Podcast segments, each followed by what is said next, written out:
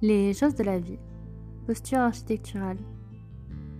Pendant euh, les années d'études en archi, on nous demande euh, souvent d'avoir des convictions et d'exprimer en fait euh, quelle est notre perception de l'architecture.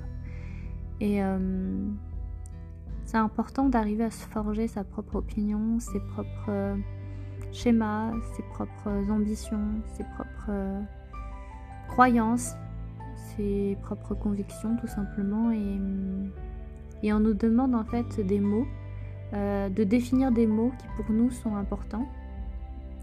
Et le premier mot, c'est révélation. Quand ai-je su que cela s'appelait architecture? Eh bien, personnellement, j'ai eu ce déclic lors de mes voyages en Italie et plus particulièrement lors d'une visite à Pompéi. Pendant euh, le cours d'écriture, on a dû, euh, pendant plusieurs mois, rédiger en fait un texte lié à ce déclic et ensuite à le mettre en image en faisant euh, de la captation sonore et de la vidéo. Et euh, il en a découlé le texte euh, suivant, Pompéi.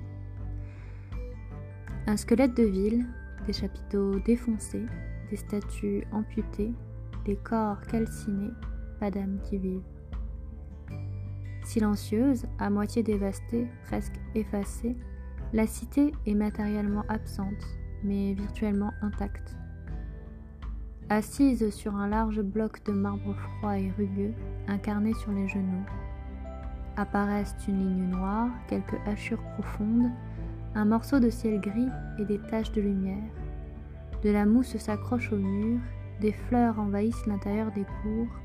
De curieux visiteurs entrent et sortent de demeures sans porte, sans toit. Subsistent traces et objets d'une autre époque.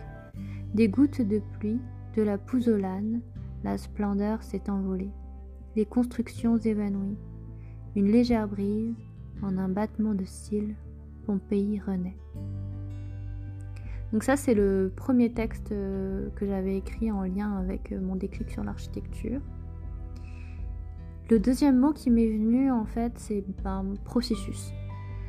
Un projet s'inscrit dans une durée souvent limitée et le temps consacré à la conception varie sur une période donnée. Parfois, le projet nécessite une réflexion longue, des allers-retours et parfois les intentions viennent plus rapidement. Cela dépend des situations. Dans ce cas, rapidité ou lenteur ne sont pas, selon moi, gage de qualité. Le temps passé sur un projet se détermine au regard des différents choix et échanges réalisés. La fabrication du projet se fait grâce à une démarche qui alimente, sédimente, synthétise, modifie, réoriente les intentions et hum, une composition des formes et des espaces. En rédigeant mon mémoire, euh, j'avais remarqué que dans le processus de projet, les maîtres d'ouvrage incitent de plus en plus à réduire les délais de conception. Or, supprimer des éléments du projet dans le fond et dans la forme impacte sensiblement sur la qualité du projet. Pour moi, la réflexion est incompressible. Construire, c'est prendre son temps, ne pas se précipiter, c'est penser l'espace dans ses moindres détails, c'est se remettre en question pour prendre la bonne décision. Il y a aussi le temps du chantier, qui n'est pas toujours suivi par l'architecte. Et ce temps-là est essentiel pour faire évoluer le projet, pour caler les choses, maintenir les exigences. Il y a également le temps pour les relations avec les clients et la gestion administrative, puis le temps pour s'évader, rencontrer et voyager. Il y a un autre mot qui était important pour moi, c'était euh, négociation, en lien avec mon mémoire, euh, puisque j'ai fait un mémoire sur l'architecture, la, promotion immobilière, euh, la qualité en négociation.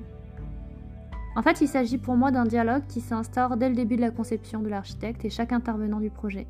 Il permet de transformer certaines contraintes en atouts et de réaliser les arbitrages ensemble.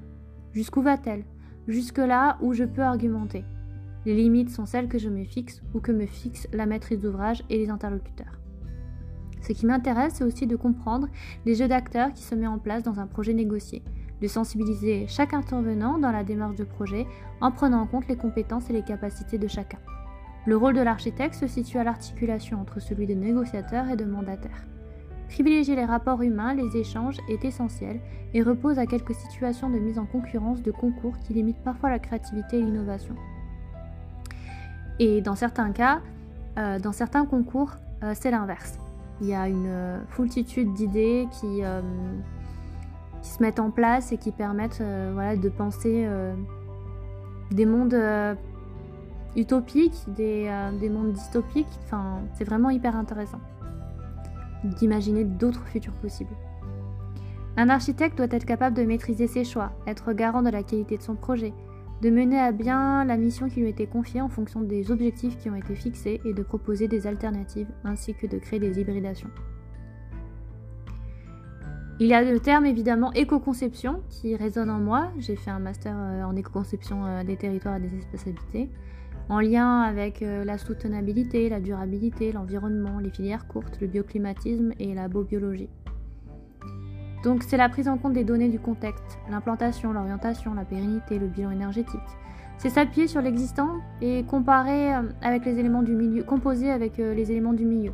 C'est une approche globale, euh, loin des labels BBC, des certifications HQE.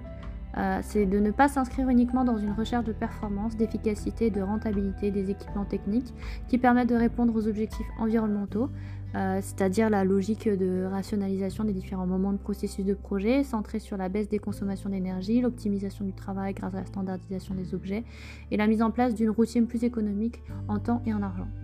Il s'agit de privilégier une vision à la fois globale et locale et d'articuler plusieurs questionnements autour du paysage, la structure urbaine, la production d'équipements techniques, le réemploi des matériaux.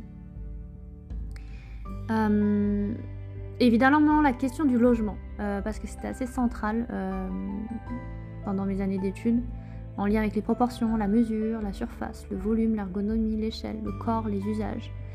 Euh, les qualités d'usage et les qualités spatiales. Elles passent par une imbrication des échelles et une confrontation des idées au terrain. C'est par la mesure que l'architecte passe de l'espace mental à l'espace construit. La mesure prend son sens dans la question du logement. Il s'agit de la gestion du public au privé, de la rue au chez-soi et des espaces intermédiaires comme transition entre les différents espaces. La participation, c'est une autre manière d'habiter, de concevoir, de mener une réflexion avec les futurs usagers. J'ai choisi d'apprendre l'architecture avec le désir de permettre aux habitants de s'approprier le logement par le déploiement des usages, des pratiques, cultures et modes de vie.